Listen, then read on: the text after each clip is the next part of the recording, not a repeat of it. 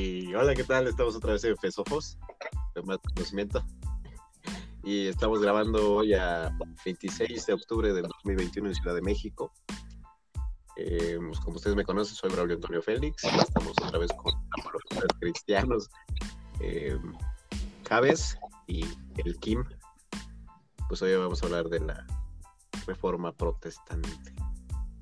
¿Sabes tú cómo ves la reforma protestante? Caray, la famosa reforma, ¿no? La famosa reforma y que pues bueno, hay un, un contraste que, que también pues tiene que ponerse en la mesa y pues en, en fin, en, en, sí es una, es una reforma que era necesaria, pero eh, también este, pues, pues no lo sé, ¿no? No lo sé. También creo que también se le da demasiado crédito desde mi punto de vista a Martín Lutero. Pero bueno, ya vamos a hablar más a fondo de esto. Ya se conectó también Kim. Kim, ¿tú también qué piensas acerca de esta reforma protestante?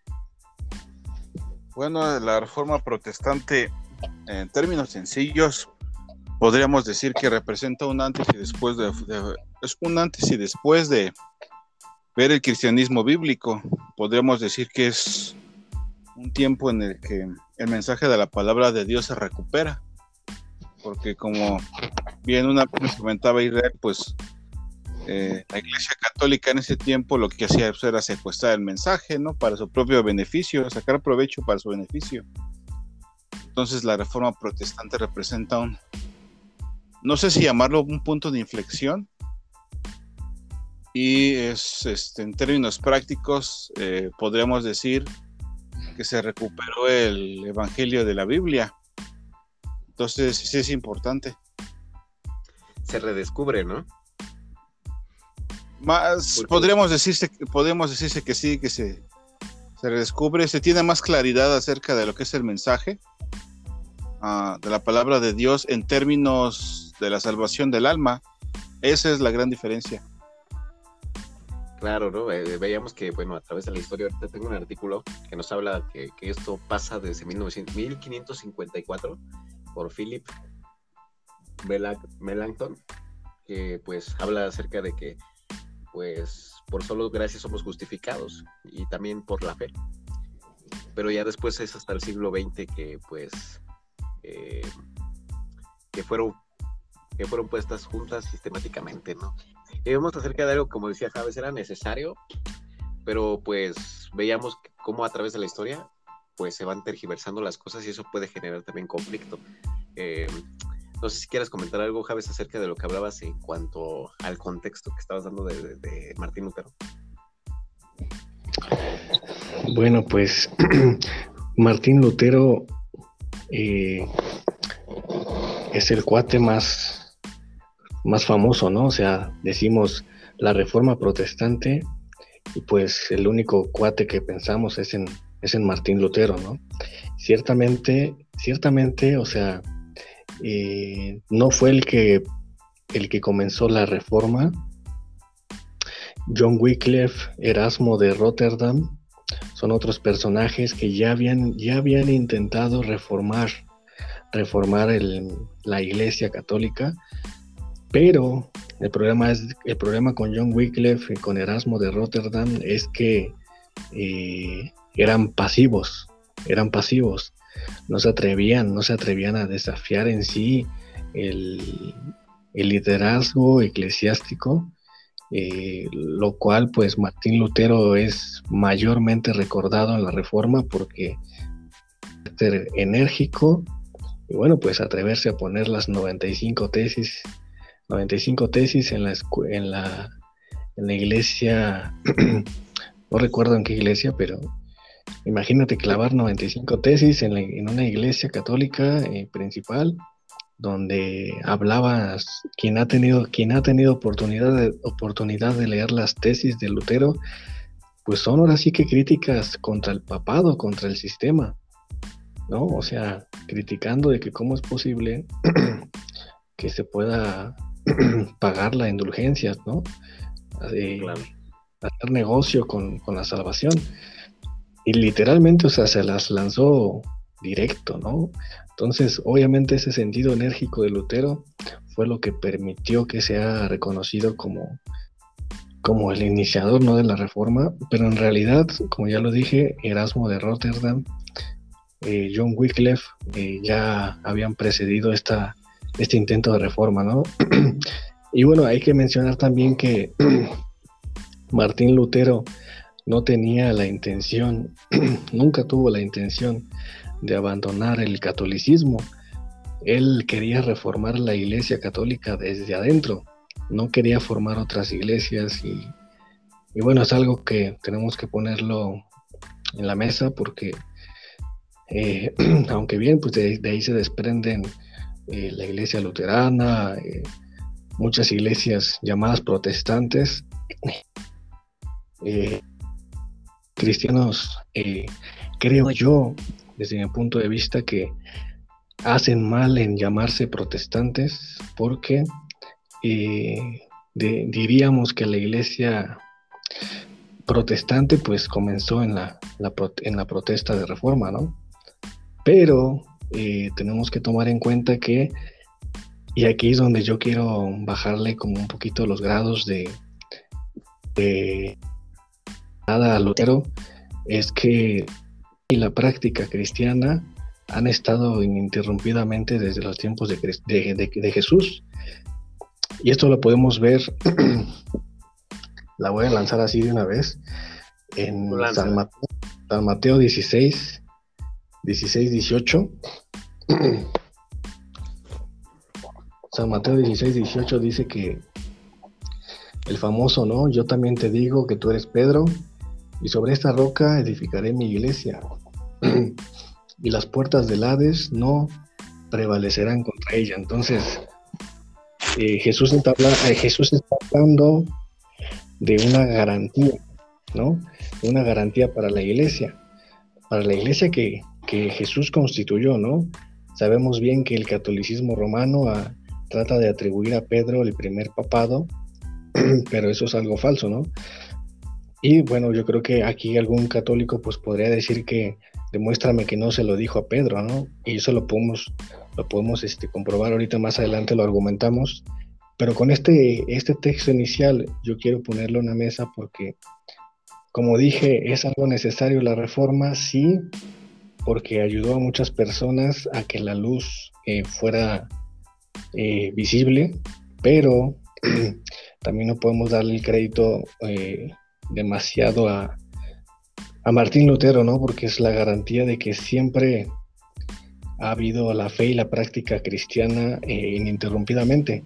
aunque la Iglesia Católica haya secuestrado el mensaje, yo considero que no se, el cristianismo no inicia eh, con, la, con la reforma y que por eso está mal que muchos cristianos digan que se denominan eh, protestantes. Desde mi punto de vista, eso es lo que quiero, quiero poner en la mesa inicialmente. Ah, ok. Bueno, ahorita también es más interesante la opinión de Kim. Kim, ¿tú crees que esté bien usar ese término como cristiano, cristianismo protestante?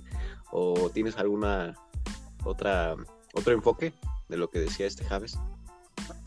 Pues mira, yo no, yo no tengo problema en usar el término porque ah, ah, yo pienso que el término lo que hace es de que te permite conectar con la historia. Nada más, ahorita, pues desgraciadamente, pues no, yo pienso que los, los cristianos no deberían, o los, los cristianos evangélicos no deberían ver mal el término, porque es un término que te permite ubicarte dentro de la historia de un, de un, movimiento que ha cambiado el cristianismo, ¿no? entonces yo no tengo problemas con eso, porque el cristianismo protestante y sus denominaciones, pues, es cristianismo bíblico. A lo mejor nosotros, bueno, no es nuestro tema, podríamos diferir en ciertas prácticas, pero las verdades que se discutieron en la Reforma Protestante las aceptamos todos. Y estos, estas denominaciones podríamos ubicarlas dentro de ese grupo de cristianismo protestante. Y te repito, es un término que lo que hace es vincularnos con la historia. Eh, de un evento pues que ha cambiado pues la vida de muchos, no solamente de individuos, sino de sociedades y también hasta de gobiernos. Ahora, para ubicarnos mejor, no sé si me permitas añadir algo a lo que ya dijo Javes, hablando, en hablando acerca de los detalles históricos. Si a nosotros nos preguntan en el contexto de la historia cuándo se dio la reforma protestante, se dio a partir del año 1520 1521. Ahí inició y se, extendió durante todo el siglo XVI. Ah, Ahora, la ubicación geográfica, pues principalmente en Alemania, en Francia, en Gran Bretaña e incluso en los países nórdicos también se dio un movimiento. Su contexto, ¿cuál es su contexto? Bueno, ya lo dijo Javes, el contexto fue precisamente la corrupción de católica y el oportunismo de los príncipes que favorecieron el auge, bueno, los príncipes católicos por su corrupción favorecieron el auge de tres movimientos cristianos. Ahorita que estamos hablando de la historia, que fueron críticos sobre la forma en que mm, la práctica y el culto, y fue el luteranismo, el calvinismo y el anglicanismo. Y básicamente todos estos grupos cristianos históricos lo que hacen es rechazar la autoridad del Papa y proponen, uh, podemos decirme, decirlo en términos sencillos, una reforma del clero y una, ¿cómo decirlo así? Una reorganización teológica del culto. Es lo que hacen. Ahora, ¿cuáles son los principales personajes hablando en general? Pues Javes ya dio nombres. Uno es este Erasmo de Rotterdam, que era un Agustino de Holanda, eh, Tomás Moro, que fue canciller de Inglaterra, eh, nuestro personaje del que estamos hablando, Martín Lutero, que fue un monje agustiniano alemán y un conocidísimo teólogo de Wittenberg, donde clavó sus 95 tesis. Otro fue um, Ulrico Zwinglio, un capellán y predicador de Suiza, y Juan Calvino, conocidísimo Juan francés. Entonces, Dime, sí, dime. Sí, sí, sí, claro, claro. No, continúa, continúa, perdón por interrumpirte. No, no, no. Este, bueno, te decía que ellos son a, grandes rasgos los personajes que jugaron un papel protagónico en lo que nosotros llamamos la reforma protestante. Pero obedece principalmente a la corrupción de la Iglesia Católica y la necesidad de organizar y de el culto. Creo que esa fue este, la mayor necesidad y podemos decir en términos históricos, todo tenemos que considerar los acontecimientos a lo largo del tiempo y ver sus beneficios. A pesar de que hubo eventos ah, pues que no son tan buenos dentro del mismo movimiento, eh, el resultado final o el beneficio final fue que se recuperó eh, teológicamente hablando del evangelio bíblico. Claro. Y es bastante interesante porque, por ejemplo, ahorita tú lo decías acerca de que cuando alguien se llama protestante, ahorita que Javes decía que pues no, no sé, no lo consideraba tan correcto, yo lo veo desde un punto en el cual a lo mejor coincido contigo de que nos ubica en un movimiento intelectual, en un movimiento que pues era necesario en un contexto histórico, porque sí. realmente continúa este Kim. Sí, no, de lo que dices, yo, yo entiendo la, la, posición de Javes, o sea, a veces este, no sé si se ha convertido en una especie de cliché el decir los cristianos protestantes, pero si cuando nosotros, bueno, bueno nosotros conocemos un poquito de la historia, entonces ah. nosotros comprendemos que el uso, pues te repito, lo que hace es vincularnos con un evento importante, ¿no? Y pues del cual nosotros, gracias a Dios, pues disfrutamos de sus beneficios. ¿Quieres comentar algo, sí, Te escuché respirar. No, sí, sí, sí. Este, o sea, está interesante, pero el cristianismo no comenzó con Lutero. O sea, eso es lo que tenemos que poner en, énfasis. O sea, somos cristianos, no somos este, protestantes. ¿Por qué? Pues si ni siquiera yo protesté. O sea, yo no protesté. La verdad, o sea que el cristianismo ya existía, el cristianismo genuino. ¿Por qué? Porque estamos haciendo, estamos remitiendo las palabras de Jesús que la iglesia, la iglesia de él iba a permanecer de manera ininterrumpida.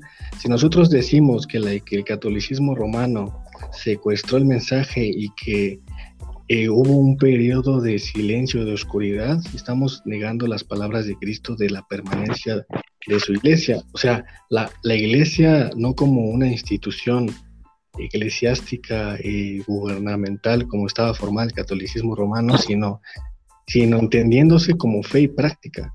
A eso es lo que me refiero. Eh, eh, o sea, cuando, cuando, si nosotros decimos que, que la iglesia católica eh, de alguna manera tiene importancia en esto, estamos diciendo que la Iglesia Católica tiene eh, secuencia en el papado de Pedro, como, como los católicos eh, creo yo que eh, intentan conectar el catolicismo romano con Pedro. a lo mejor aquí tendríamos, tendría que, decir yo sobre, sobre Pedro la, famosa, la famosa frase ¿no? de Pedro, yo también, bueno, de Jesús hacia Pedro, yo también te digo que tú eres Pedro y sobre... Eh, ¿Cómo va? A ver, espérenme. Ah.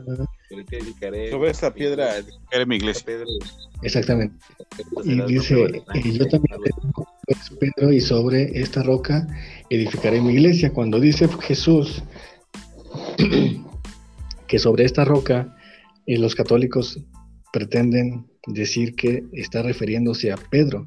Sabemos, sabemos bien que Pedro, ah, su nombre en griego es, es Petro. Exactamente, es, es, es piedra, ¿no?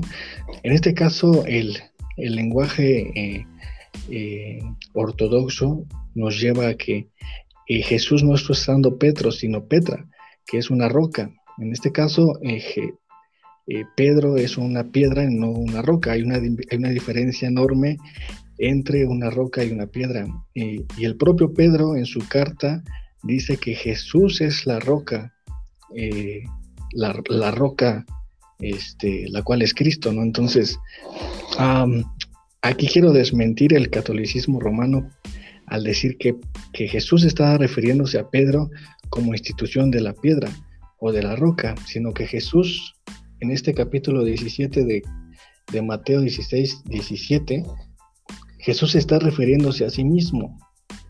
Entonces respondió Jesús, bienaventurado eres Simón, hijo de Jonás, porque no te lo reveló carne ni sangre, sino mi Padre que está en los cielos. Yo también te digo que tú eres Pedro, y sobre esta roca, ahí está refiriéndose Jesús a sí mismo, sobre esta roca edificaré mi iglesia. Entonces, si nosotros decimos que,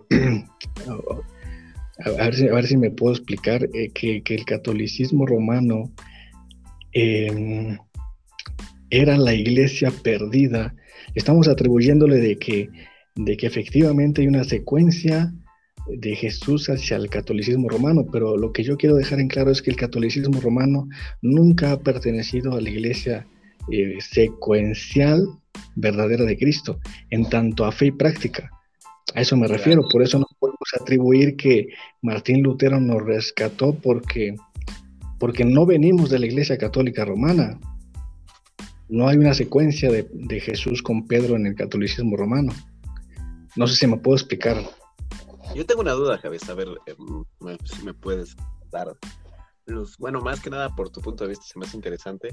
Eh, bueno, aquí hablamos de una denominación, el cristianismo protestante, el, el, original que podría ser el cristianismo evangélico, ¿no?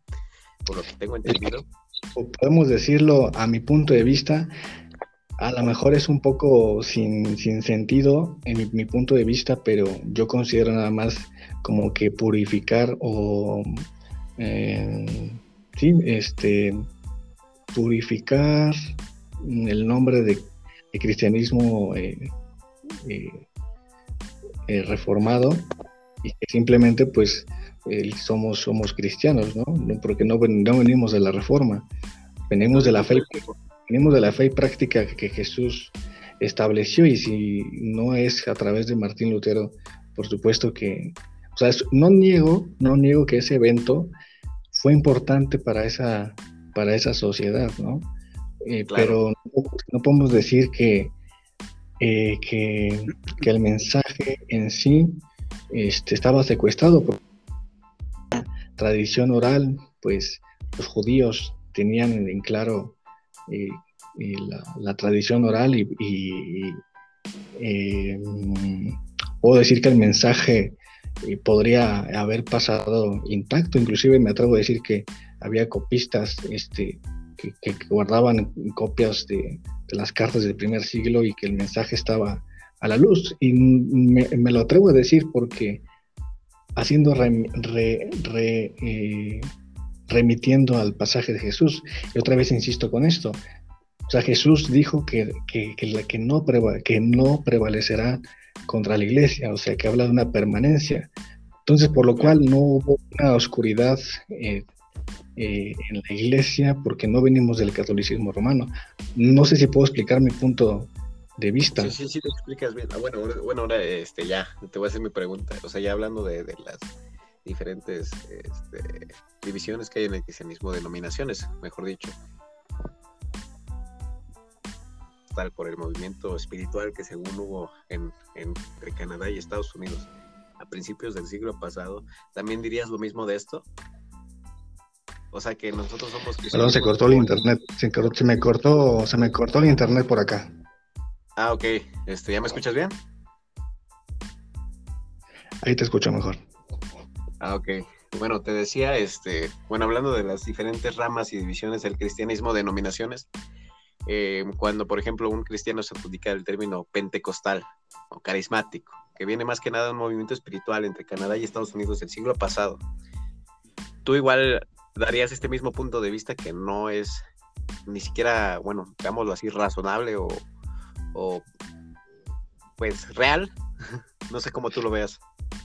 Pues mira, las denominaciones, ¿cómo funcionan las denominaciones? Obviamente no se autodominan, sino más bien los, los denominan.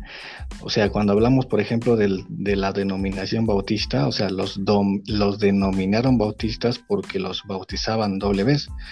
Em, o sea, siempre hay características que identifican a un grupo en su fe y práctica, ¿no? En ese sentido, o sea, las denominaciones em, a veces es necesario para identificar una creencia, una práctica, em, pero yo considero, o sea, si, si, si en un sentido estricto, pues que, que, también estaría haciéndose mal uso.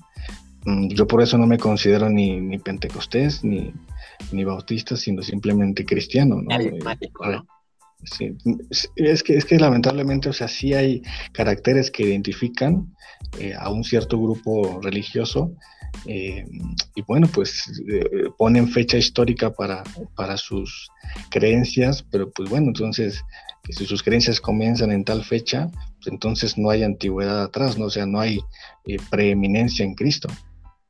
Sí, claro. Kim, ¿quieres comentar algo? este, en cuanto a esto? Bueno, mira, de todo lo que ya, de, todo lo que dijo Javi, sí, es, me, venían muchas ideas a la mente, eh, muchas cosas, muchas cosas que decir, pero estoy pensando parece, parece, parece como que, pero, pero la audiencia, o sea, no, no ese primer debate que tenemos entre Kim y yo, o sea, realmente, o sea, comprendo, comprendo la importancia de lo que hizo Lutero, pero también, o sea, hablar de Lutero, tenemos que sacar muchos trapitos al sol de Lutero que la gente no le va a gustar. Bueno, este... Sácalos. se decía que era antisemita y bueno, no sé. Pero en referencia a lo que decía Javes, te digo que me, me vienen muchas ideas a la cabeza y estoy tratando como de organizar mis pensamientos y decirlo de forma clara.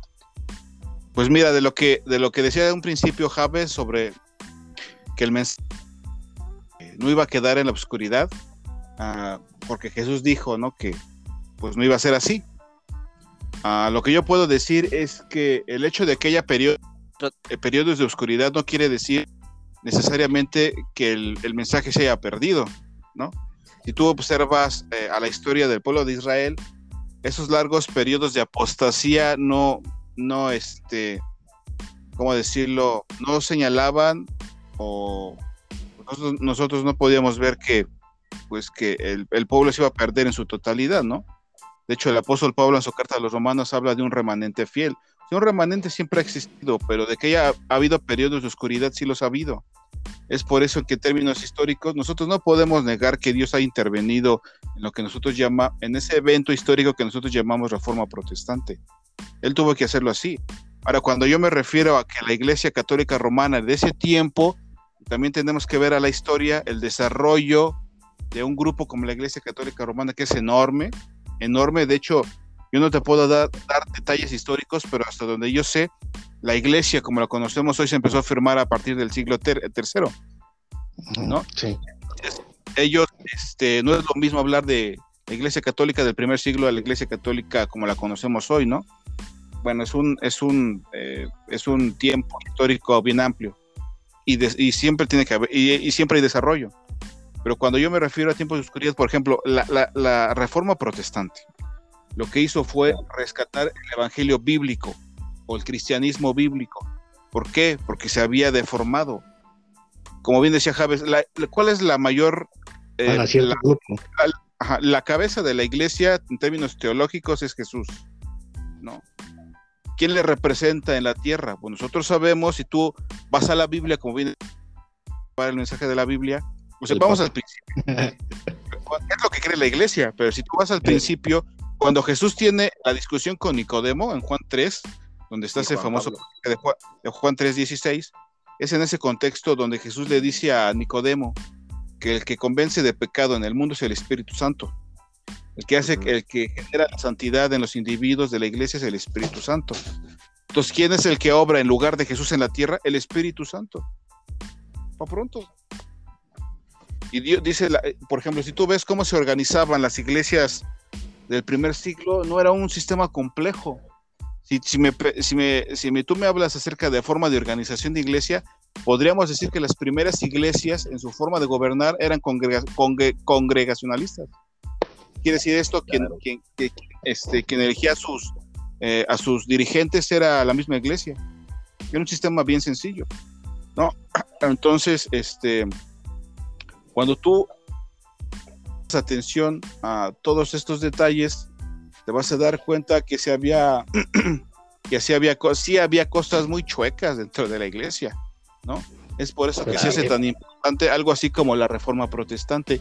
Pero, esa, iglesia no, pero esa iglesia no era de Cristo. Yo, diría que no. Que no. O sea, son palabras duras, pero yo me atrevería a decir que no. ¿Por qué?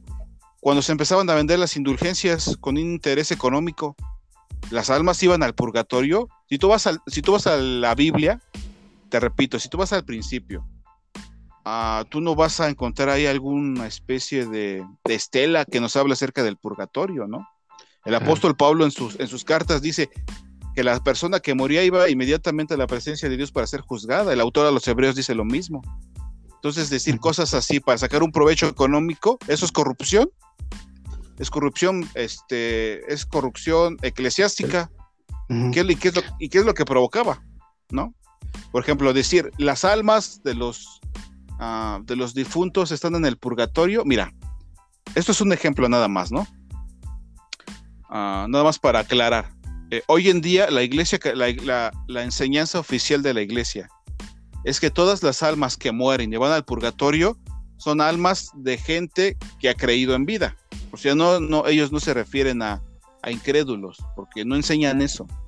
Ellos se refieren a creyentes en vida según la forma de ver la salvación de la iglesia. Dice, no, pues van al purgatorio para qué? Para someterse a una especie de limpieza adicional. Cuando la Biblia dice que bastó el sacrificio de Jesús en la cruz para quedar limpios de nuestros pecados. Y todos nosotros pecamos. Pero es un, es un error garrafal afirmar tal cosa en términos teológicos, ¿no? Ahora, pues dicen, después de eso pasas y vas al, al paraíso con Dios, ¿no? Ahora, esos detalles, eh, hablando del cristianismo bíblico o el cristianismo primitivo, ¿se enseñaban o se creían? Pues yo creo que no. Entonces, el término de usar secuestrar verdad es otra forma de decir torcer la verdad, ¿no? Pero te repito, siempre ha habido un remanente fiel, tanto así que ves a, a los personajes de, que yo les comentaba al principio. Eh, Ulrico Zwinglio, Juan Calvino, Martín Lutero. Ahora sí, nosotros no estamos haciendo un análisis riguroso en este momento, pero debe haber más nombres a los que se hace referencia que los, y lo que, con lo que podemos asociar a lo que dice la Biblia con un remanente fiel, que como dice Javes, siempre ha existido. o sea, la iglesia no se ha perdido, eso es cierto. Claro. Y no se pues, perdió porque la iglesia católica no era la iglesia. Ah, bueno, si lo ves así en términos así, pues sí.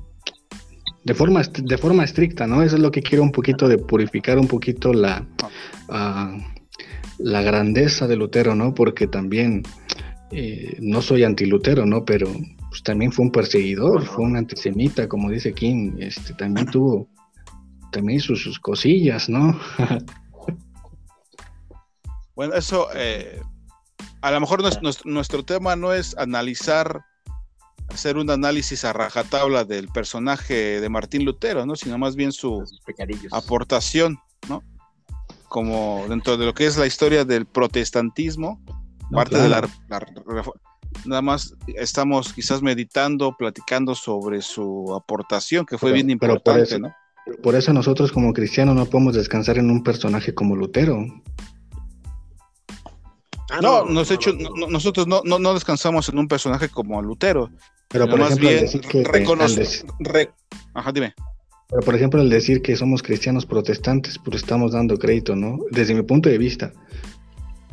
No, más bien es una forma de decir que nosotros no somos católicos romanos, ¿no? Este, cuando yo decía al principio de que yo no tengo un problema de si me dicen, tú eres un cristiano protestante, sí.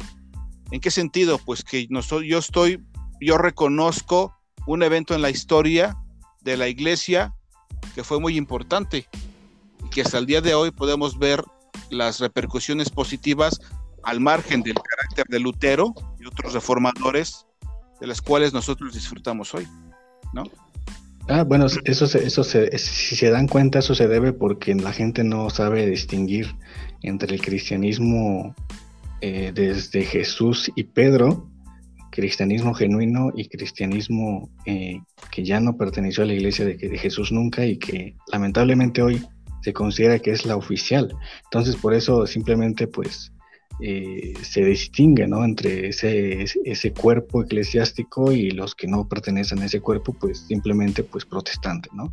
Entonces simplemente a lo mejor es un poquito de, de que de, falta de, de, amplitud ¿no? sobre el tema para darnos cuenta pues que no, que no, que no debería ser así, ¿no? Desde el punto, punto de vista estricto.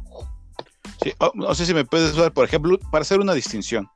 Una vez, no sé si, te, si recuerdas, platicábamos acerca de cuál es la, diferencia más marcada entre la Iglesia Católica Romana y el cristianismo evangélico, ¿no? Ah, y yo les decía que yo lo veía de dos formas, es en términos de autoridad y en términos de ver cómo la, cómo la salvación se aplica.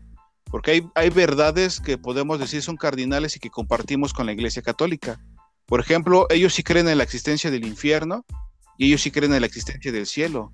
Ellos creen que Jesús es divino y nosotros creemos que Jesús también es divino. Hay diferencias importantes, por ejemplo, la veneración que se le da a María. Nosotros reconocemos que María fue un personaje importante dentro de la historia, pero pues la Biblia guarda silencio. Después de que Jesús es crucificado en el libro de los Hechos se dice que está con los, con los apóstoles pero más allá de eso, ya no, ya no hay ninguna este, referencia en la Biblia a su persona.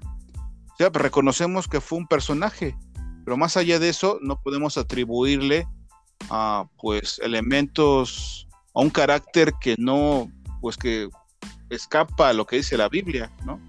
Y, es lo que hace atribuirle a una deidad, ¿no? Ajá, y es lo que hace eh, la iglesia dentro de la tradición. Ahora, cosas como la salvación, y como la autoridad.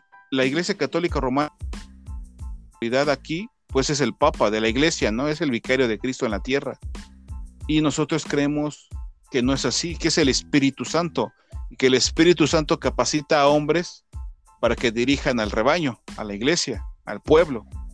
Y en términos de salvación, nosotros creemos, hablando, acerca de, hablando precisamente de las cinco solas, Creo que, creo que más adelante nos, los ibas a, los ibas a comentar, ¿no, Braulio? Pero bueno, claro que sí, pero que les comente. Es interesante la plática. las cinco solas, porque estamos de acuerdo en las cinco solas todos, ¿no? Sí, todos estamos de acuerdo. Nada más. Miren, vamos a.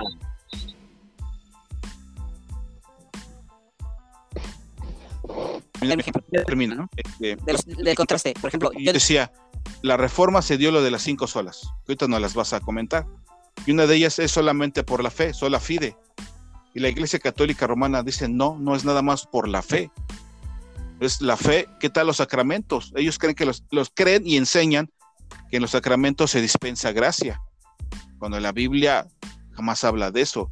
Y esas son las grandes diferencias, creo yo, entre el catolicismo romano y el cristianismo evangélico, en términos de autoridad y en términos de ver cómo la, cómo la salvación se aplica.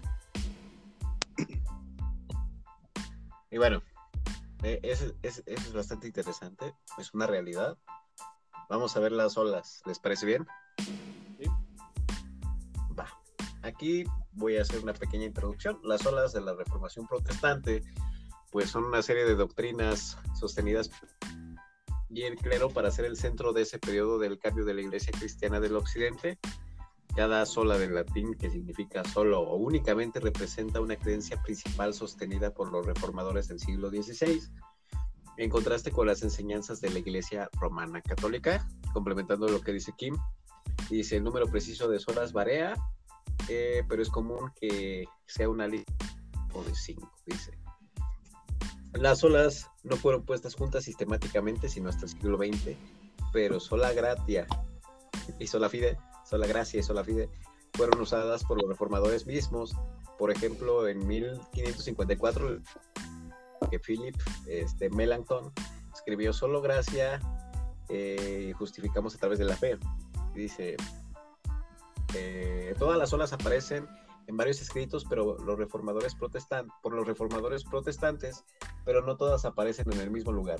En las tempranas referencias a las olas, tres fueron típicamente mencionadas escritura sobre tradición, fe sobre obras y gracia sobre mérito.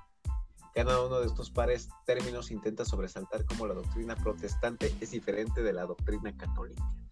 Y bueno, pues aquí vamos a ver los, los puntos que, por ejemplo, vemos sola escritura o solo por escritura. Dice la frase solo por escritura, acierta que la Biblia debe determinar tradiciones e interpretaciones de la Iglesia. Todas las prácticas, doctrinas de la Iglesia deben estar en unidad con doctrinas de la Escritura. la, la, palabra de Dios divina e inspirada, este principio acierta que la Biblia tiene que ser interpretada por sí misma, con un pasaje de la Escritura siendo de uso para la interpretación de otro pasaje.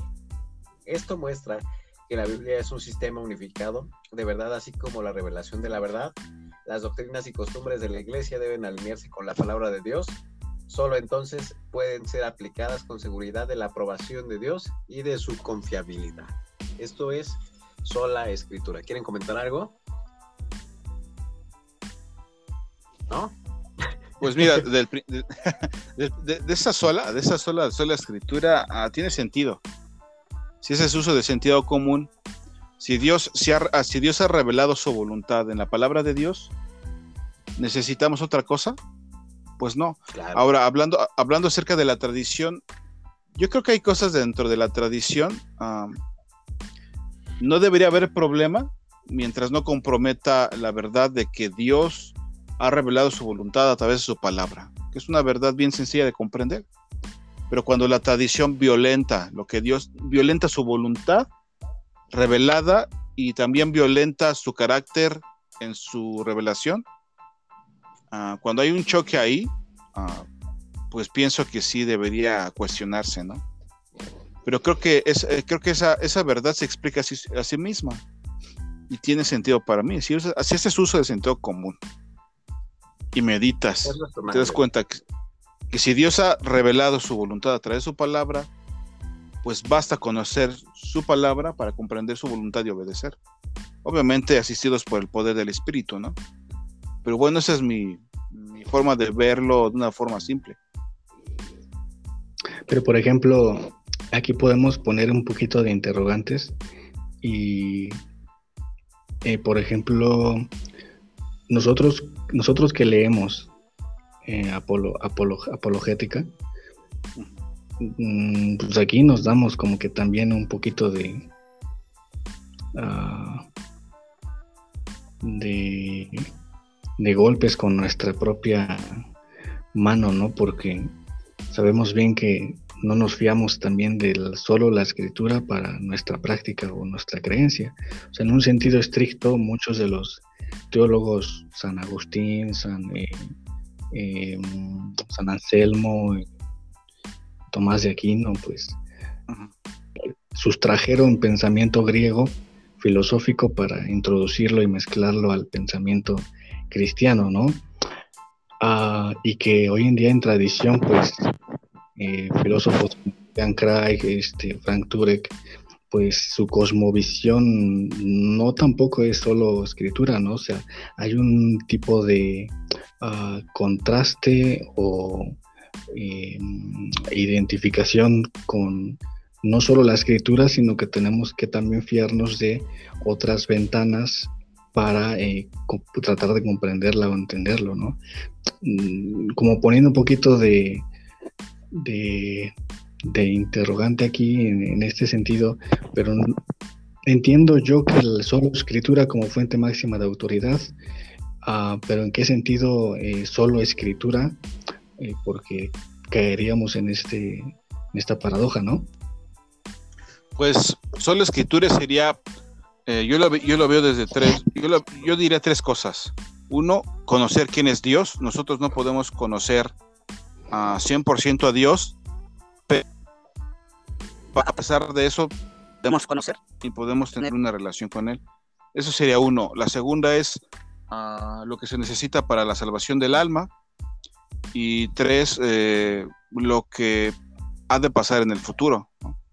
Ahora, cuando mencionas lo de herramientas como la apologética y las, podríamos decir, ciertas convicciones filosóficas de apologetas como William Lane Craig, como Frank Turek o J.P. Morland, este, incluso entre ellos difieren y lo han dicho. Pero eh, la, nosotros sabemos que apologética no es teología, son cosas distintas. Apologética son herramientas que nos permiten defender de forma razonable, razonable nuestras, nuestras creencias, particularmente la pero apologética no es teología. Entonces, cuando hablamos de teología, yo me refiero a eso. Dios se revela, Dios revela quién es, eh, lo que desea, cómo es que el hombre puede salvarse y lo que acontecerá en el futuro. Quizás yo, yo, haría, esa, yo haría esa diferenciación. Cuando, ese, cuando, cuando hablamos de sola escritura, yo me referiría siempre, eh, en términos técnicos solamente al estudio de Dios. Sus puntos. Digamos que a conocer lo esencial, lo que el hombre tiene que conocer, ¿no? Así es. Yo haría esa distinción, yo así me ayuda a entenderlo mejor. Sí, lo, lo pongo en la mesa porque hay quien, hay quien se va a preguntar, ¿no? Y van a decir, pues, qué doble moral tenemos, ¿no? Porque decimos que eso es solo escritura y hay muchas cosas que creemos que no vienen o que se complementan a través de otros orificios, ¿no? Sí, y es más, nosotros podríamos volver a insistir en que los hermanos tienen que estudiar eh, leer filosofía y empaparse de todo esto, apologética, ¿no? Este, pero aquí sí podemos hacer la diferenciación entre teología y apologética, que son cosas diferentes. Aunque pienso que en cierto nivel están relacionadas. Este es el comentario. Ahorita vamos a hablar de la próxima. Sola Profe, Sola Fide. Eh, lo, voy a, lo voy a leer, después ustedes comentarán lo que piensan. Las dos palabras en latín, sola fide, traducidas solo por fe, declaran que obras buenas no son el medio por el cual la salvación se obtiene y tampoco son requeridas o aceptadas por Dios para dar salvación. Sola fide es la enseñanza que, que justificación extendida en teología protestante como ser declarado justo por Dios es recibida pues solamente sin la necesidad de obras buenas en parte de la persona que cree obras buenas son observadas como a pruebas, eh, como las pruebas de fe que salva, ellas no determinan la salvación. El lado católico del argumento está basado en Santiago, Santiago 2, 14, 17, de qué aprovechará si alguno tiene fe y no tiene obras. podrá la fe salvarle si algún hermano o hermana están desnudos, tienen la necesidad del mantenimiento de cada día. Y alguno de vosotros les dice, id en paz, calentaos y saciaos, pero no les dais cosas que no, que no son necesarias para el cuerpo, de que tienen provecho.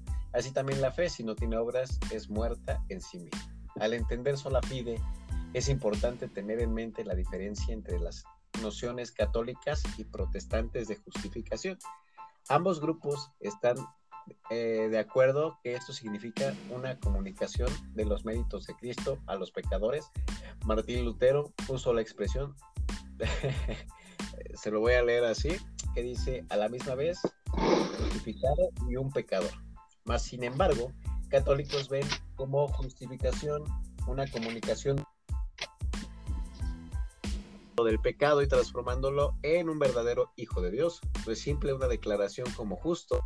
El alma es objetivamente justificada. El punto de vista protestante, en contraste, que eh, es justificación, es enteramente el trabajo de la gracia de Dios.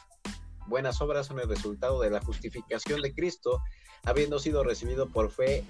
Ellas son las evidencias de tal justificación, siendo imputada al creyente por Dios. Es sólo así que como una persona justificada que no tiene la habilidad de hacer algo es aceptable, bueno o justo a la vista de Dios. Ese es el comentario y yo creo que todos estamos de acuerdo, ¿no? ¿No quieren agregar algo? Sí, de hecho ya habíamos hablado de eso, ¿no? En, de la, de la, creo que ya hablamos de eso, ¿no, Kim? En, sobre las obras y. ¿eh? Pablo, ¿no? Sí, claro. Ya lo habíamos platicado. Y, y, estamos de acuerdo todos de que, de que, de que la sola fe es la, la herramienta, ¿no? No es la obra, es la herramienta, solamente como, como un este añadido en Romanos 1.17, es el, ese, es el, versículo que a, que a Martín Lutero le impactó y que hizo, eh, pues, ser tan enérgico, ¿no? Con solo la fe. Dice que porque en el Evangelio la, justicia de Dios se revela por fe y para fe como está escrito, más el justo por la fe vivirá. Según, según si no mal recuerdo, este es el mensaje, ese es el versículo que impactó a Lutero para promover eh, solo la fe. Sí, de hecho fue el versículo que podríamos decir revolucionó su vida espiritual y tiene razón. Ah, y no, no, hay que, no hay que añadir de más porque pues esto ya lo hemos platicado en otros, en otro podcast, ¿no? Pero la justifica Martín, Martín Lutero decía que eh, en, la, en, la, justificación se da un intercambio. Nosotros eh, le damos nuestro pecado a Jesús y Jesús, eh, su récord perfecto de vida o de justicia se nos imputa a nosotros. Es cuando, ah, y eso es una buena noticia, porque cuando Dios nos ve, a nosotros los cristianos que creemos, uh, por fe, ah, este, cuando Dios nos ve, en vez de ver nuestro desempeño, que pues, se queda corto, lo que Dios ve son los méritos de Jesús. Entonces, eh, cuando somos justificados, pues somos declarados justos en virtud de lo que Jesús ya hizo a favor nuestro. Y eso tiene que ver con, con la ley. O sea, la ley dice que tú tienes que, o sea, Dios espera que nosotros cumplamos perfectamente la ley, pero como nadie puede, ese es el gran problema. Tiene que venir otro a cumplirla por nosotros. Entonces, la cumplió y cuando creemos en el mensaje, su justicia se nos imputa. Y cuando Dios nos ve, no nos ve a nosotros, sino ve a Jesús. Y caray, pero pues también malamente pienso pienso en la paradoja aquí de que hablamos hablamos la otra vez en privado no sé si sería bueno pues ponerlo aquí sobre la fe eh, porque dice el, porque porque en el evangelio la justicia de Dios se revela por fe y para fe o sea para Dios esa es la justicia no pero entramos como que en un contraste paradójico porque, porque la fe, mm, ser justificados por fe indica gracia. lo cual es mayor a la justicia. O sea, la justicia, la justicia en un sentido humano, y no sé si también en tanto a Dios, pues representa pues lo que merecemos, ¿no? En tanto que si una salvación es inmerecida, pues no es justicia, ¿no? Se, pues, vuelve un poco paradójico en el sentido de decir que, que Dios mm, no fue justo con nosotros, pero aplicó una justicia paradójica. No sé si puedo explicarme, ¿no? Mm, porque la fe y la salvación es mayor, la gracia es mayor. Ah, dio, algo que no merecíamos. O sea, lo, lo justo es que pagáramos nosotros. Lo justo es que estuviéramos en el infierno, pero al poseer una fe y al que la fe se, sea el método para justicia, eh, se vuelve una, ah, digamos que, eh, injusticia positiva, ¿no? A favor, a favor en ese sentido paradójico de que es mayor de lo que sería justo. Sí, fíjate, ahorita eh, eh, voy, a, voy, a, voy a decir algo que a lo mejor va a salir chocante, pero tú estás hablando precisamente acerca de la predestinación. Y eso implica la predestinación. No, es nuestro tema, ¿eh? No es nuestro tema. Pero. A ver, a ver. Próximo Porque, un elemento es que lo que dices, Dios hubiera decidido eh, mandarnos al infierno, él hubiera sido justo y no injusto, ¿no? Claro. Bueno, estás reconociendo que nosotros no merecemos. es un argumento de la es, un argumento de la predestinación, ¿no? Por supuesto. Más bien se implica. O sea, nosotros no sufrimos lo que merecemos. Entonces ahí hablamos acerca de cosas como la gracia y la misericordia. Y bueno, yo, yo no veo problemas ahí. O sea, para mí no hay contradicción. ¿Por qué? Porque sí se hizo justicia. Y ahí es donde, bueno, de nueva cuenta, en palabras de Martín Lutero, se da el gran intercambio. Ah, ya, sí, sí. El de la imputación, o sea, a nosotros se nos imputa la justicia de Jesús. Él obedeció perfectamente la ley de Dios y ahora Él Y su justicia se nos imputa. Su récord perfecto se nos acredita. Entonces, cuando Dios nos ve, ve a Jesús. No nos. Ahora, nosotros no merecemos, sin embargo, recibimos, eso es gracia y misericordia, porque como bien dice, Dios pudo habernos condenado, pero no lo hizo. Si nos hubiera condenado, a eso cómo le llamas? Justicia, pero no lo hizo, eso cómo le llamas? Gracia y misericordia. No, pero su justicia se hace patente, se hizo patente en la cruz. Aquí este, voy a interrumpir un, un poquito porque el siguiente punto habla acerca de esto. La siguiente sola es solo Cristo o a través de Cristo. Le voy a dar este eh, lectura porque ya me falta poco tiempo para terminar este tema. ¿Les parece bien? Ándale.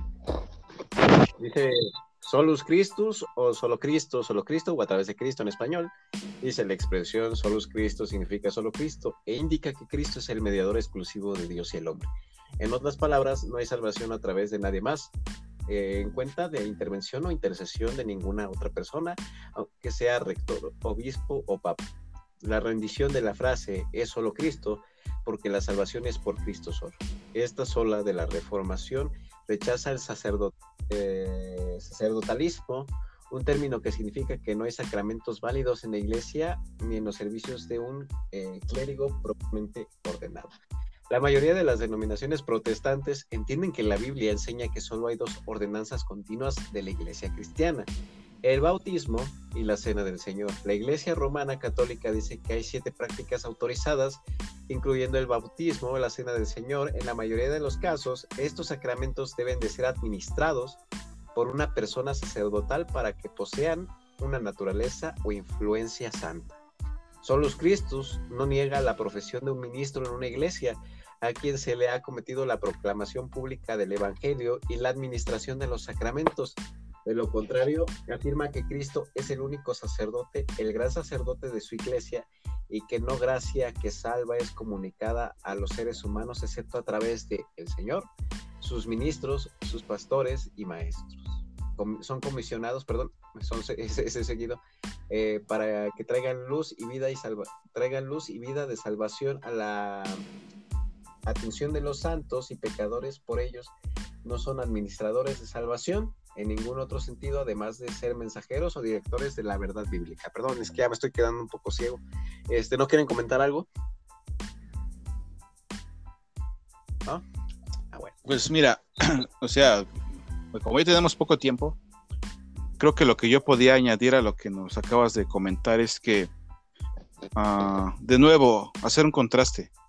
Ah, por ejemplo, la Iglesia Católica Romana depende del rito, pero los ritos, mm, eh, en lo que yo he visto, mm, pues no pueden obrar el cambio que se requiere. Y me remito y, de nuevo me remito a las palabras de Jesús a Nicodemo, cuando dice que el que da vida espiritual a los hombres que están muertos espiritualmente, haciendo eco de lo que dice Pablo en Efesios 2.1, es el Espíritu Santo, es el único que tiene la capacidad de dar vida espiritual donde no la hay. Lo que le dice Jesús a Nicodemo. Dice, tú conoces el movimiento del viento, sabes a dónde va, de dónde viene y a dónde va. Eh, o más bien no sabes ni, a dónde, de dónde viene ni a dónde va. Dice, así es, así aquel que es nacido del Espíritu. Y literalmente el texto en el idioma original dice, aquel que es nacido de arriba. ¿no? Entonces es el Espíritu Santo el que obra el cambio, no un rito. ¿Y cómo es que el Espíritu Santo obra el cambio? Cuando se predica fielmente el Evangelio. Cuando se da eso, el Espíritu Santo obra lo que llevamos en términos técnicos en teología el nuevo nacimiento, que es el evento donde Dios da vida espiritual en el corazón de las personas que no la tenían. Es el punto. Ahora, ¿por qué hago este contraste? Porque los católicos pues dependen de un rito. Por ejemplo, en el bautismo se dice y enseña a la iglesia que el pecado original es borrado. Pero pues si es borrado, ¿por qué continúa la gente pecando? el cristianismo bíblico o evangélico o protestante afirma que seguimos siendo pecadores perdonados y que el Espíritu Santo sigue obrando en nosotros. De hecho, el apóstol Pablo lo dijo. Dijo que en mí, en mi carne, hay un conflicto entre la carne, valga la redundancia, y el espíritu. Y lo dice como cristiano. Y es una realidad, pues no nada más de Pablo, sino de todos nosotros. Por eso, es que, eso es que solo que Cristo pudo obrar la redención. Es el comentario. Vamos con el siguiente punto y el último ya para concluir, que es Soli, Deo Gloria, que significa solo a Dios sea la gloria, es el punto más corto. Dice Soli, Deo Gloria enseña que toda gloria es de Dios solamente porque salvación es ejecutada solamente a través de su voluntad y acción. No solo el regalo de toda suficiente expiación de Jesús en la cruz, pero también el regalo de fe en esa expiación. Como comentaba Kim, es de Dios. Los reformadores creyeron que los seres humanos, aún santos, papas y clérigos canonizados por la Iglesia Católica Romana eran merecedores de la gloria concedida a ellos. Ese es el comentario. Ya este, tenemos dos minutitos. Si alguien quiere comentar algo, es momento. Y si no, este, pues estaremos finalizado. Este no, estamos de acuerdo, ¿no? Estamos de acuerdo en todo eso, nada más este, nada más que no soy, no somos, no somos luteranos, es lo único. es broma, es broma. Este, pues ahí está el comentario. No, no nos adjudicamos esos términos porque pues, no, ni somos de la época. Y también, pues no, es, es algo cardinal, ¿no? O sea, es, bueno, no es, no es algo que, perdón el término que quería utilizar, no es una doctrina esencial, no es no, un término esencial. Y pues Puede ser malinterpretado tal vez. Hablando, del, hablando de este último, de solo a Dios la, la, gloria, pues un poquito doble moral, ¿no? Pues darle un poco de crédito a, a Lutero. Mm. Pero nosotros, pues no, no, podemos reconocer que Dios usó a Lutero para transmitir eh, pero pero eso, eso, eso lo decimos ahorita aquí entre nos, ¿no? Pero realmente hay un, hay un, hay un fervor, ¿no? Por, por 31 de octubre, la reforma de Lutero, y que gracias Lutero, porque realmente yo lo, yo lo veo así. Pues bueno, Ah, yo, yo, yo no sé si, yo no sé si a los luteranos le prendan velitas como los católicos a los santos, pero este, pues no sé, yo- si lo hacen, pues está mal, ¿eh? Eso sí tengo que decirlo. Ahora, eh, eh, uno pues si Lutero era un héroe, pues fue un hombre como nosotros que sirvió a Dios, hizo algo importante, nada más. Ahí tienen a su Lutero Exacto. crucificado, ¿no? Este, pero bueno. ¿A poco ya se Este, acabaron las olas? Ya, ya se acabaron las olas, compadre. Este, pero bueno, ya vamos a Ah. despedirnos este, eh, de este bonito podcast, este, ya para grabar próximamente, hablar acerca de estos temas que ahorita tocábamos, de la predestinación y todas estas cosas. Les agradezco mucho su tiempo, que nos hayamos dado cita a pesar de todos los contratiempos. Y pues nada, esto fue Fesofos y que tengan una bonita noche y semana y vida.